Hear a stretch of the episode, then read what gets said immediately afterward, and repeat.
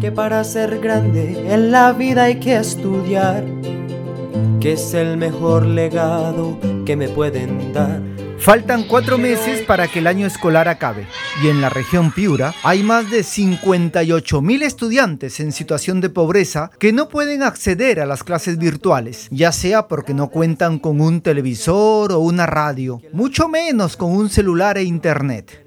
Así lo señala un informe de la Dirección Regional de Educación de Piura, que agrega que otros 140.000 escolares de Piura acceden a las clases virtuales pero con serias dificultades y limitaciones. Uno de estos escolares es Diego Córdoba Piñín. Él vive en Cumbicus un centro poblado ubicado a más de 2.300 metros sobre el nivel del mar, en el distrito de Pacaipampa, provincia piurana de Ayabaca. Desde marzo que inició la estrategia Aprendo en casa hasta la fecha, Diego debe esperar que su tío regrese de trabajar por las tardes para que le preste su celular. Luego de ello, subir a un cerro para recibir sus clases virtuales por WhatsApp. Casi todos tenemos la misma situación, no salimos lejos a buscar señal. El WhatsApp es de mi tío, le pongo 10 soles este, a las 5 semanas, me lo presta y ya puedo enviar fotos. Pero es subir un cerro empinado, ¿no? Tú ya estás acostumbrado a eso, supongo. Sí, pero cansa todos los días. Desde el Ministerio de Educación se ha informado que las tablets que debieron llegar en julio serán distribuidas a partir del próximo mes de octubre.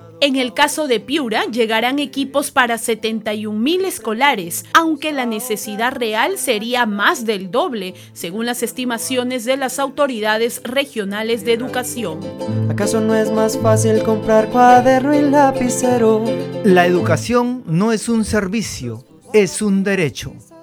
Queremos estudiar para cambiar nuestra nación. Desde Radio Cutibalú de Piura, para la Coordinadora Nacional de Comunicaciones CNC.